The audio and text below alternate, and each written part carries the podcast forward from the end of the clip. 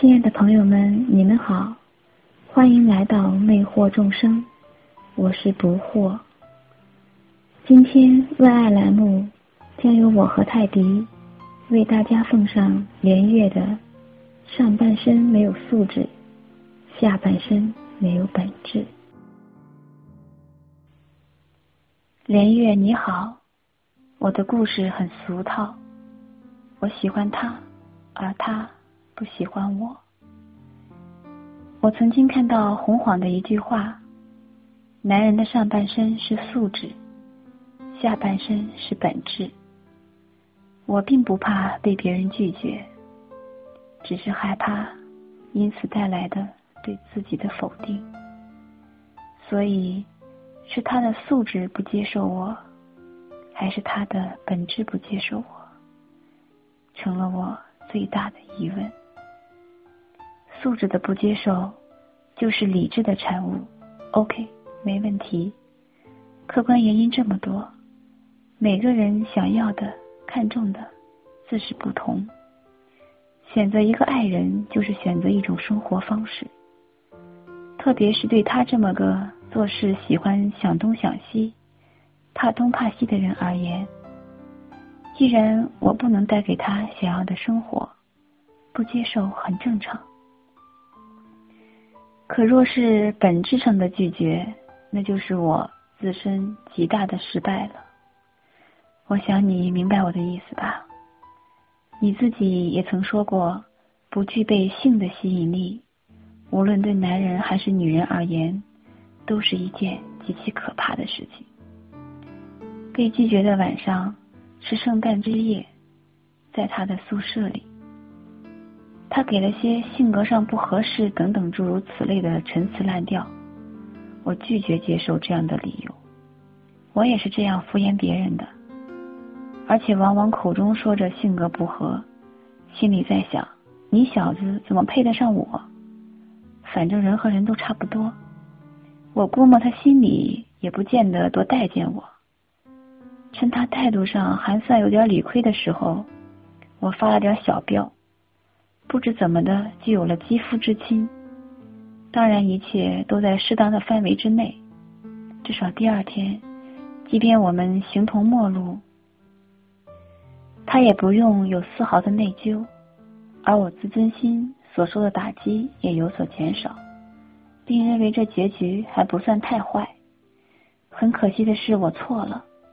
几个月后，再次碰见他，看到他那个能让他动心、开心，以至于可以使他伤心的女人剪的一个极其难看的发型后，我突然意识到我的愚昧。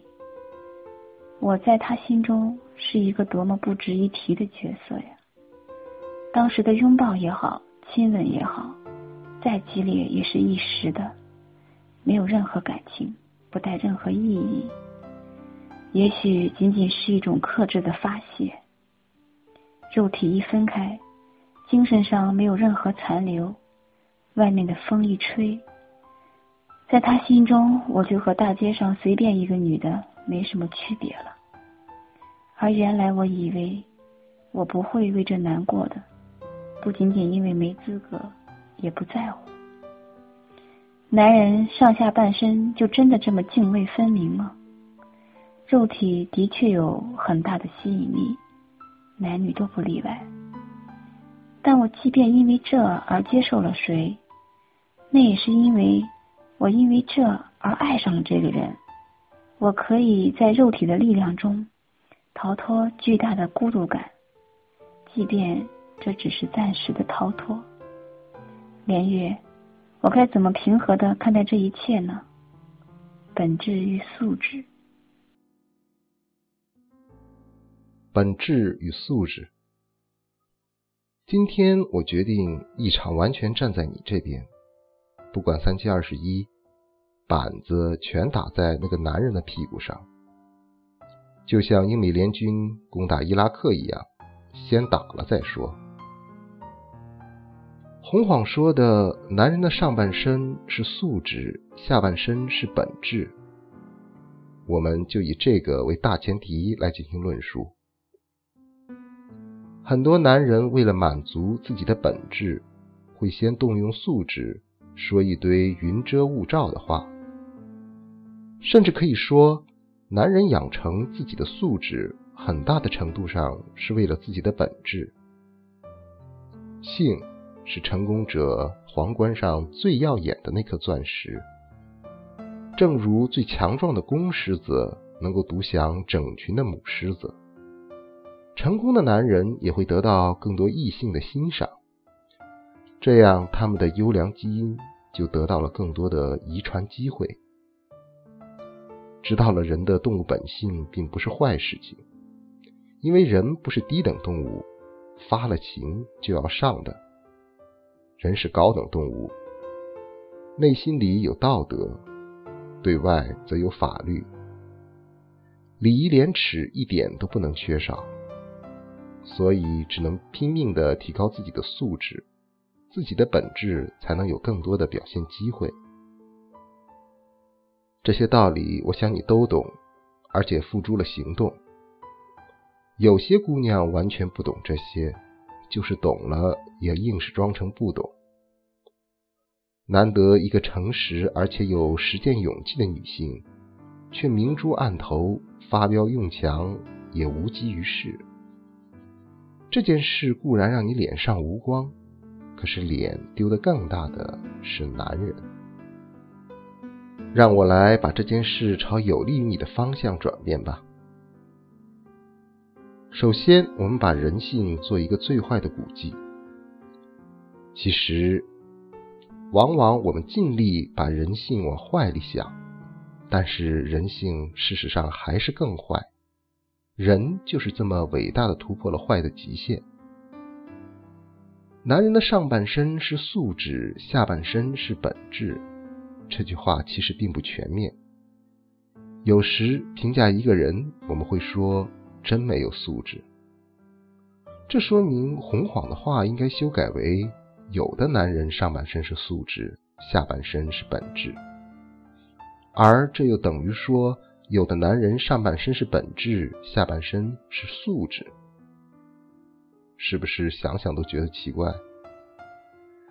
我要得出的结论是：有的男人上半身没有素质，下半身没有本质。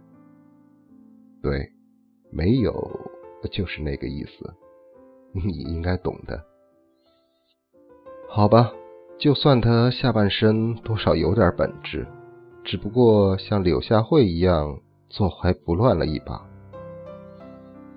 你在多日以后碰到他那个发型难看的女人时，更应该庆幸你们什么都没有发生过。你和这样的一个女人共同爱过一个男人，不说别的，至少对不起自己的发型吧。正常的逻辑是，这个姑娘长得像维多利亚，你这时。才必须要懊恼，毕竟失去了和中国的贝克汉姆进行一番本质的机会，自己确实是被另一个女人比了下去。这个发型难看的女人，正说明了那个男人他的审美观有些问题，美丑颠倒。你大可以心里长出一口气，暗笑一声：失去了本姑娘，你一辈子都会后悔的。有时候，一个男人不懂得欣赏一个女人，是他瞎了眼。女人如果积极的把原因都归结在自己身上，在策略上就犯了错误。但愿你能开心起来，但愿他的女朋友发型越来越丑，但愿他的本质越来越柔软。对我的铁杆读者，我就是这样的偏心。连月。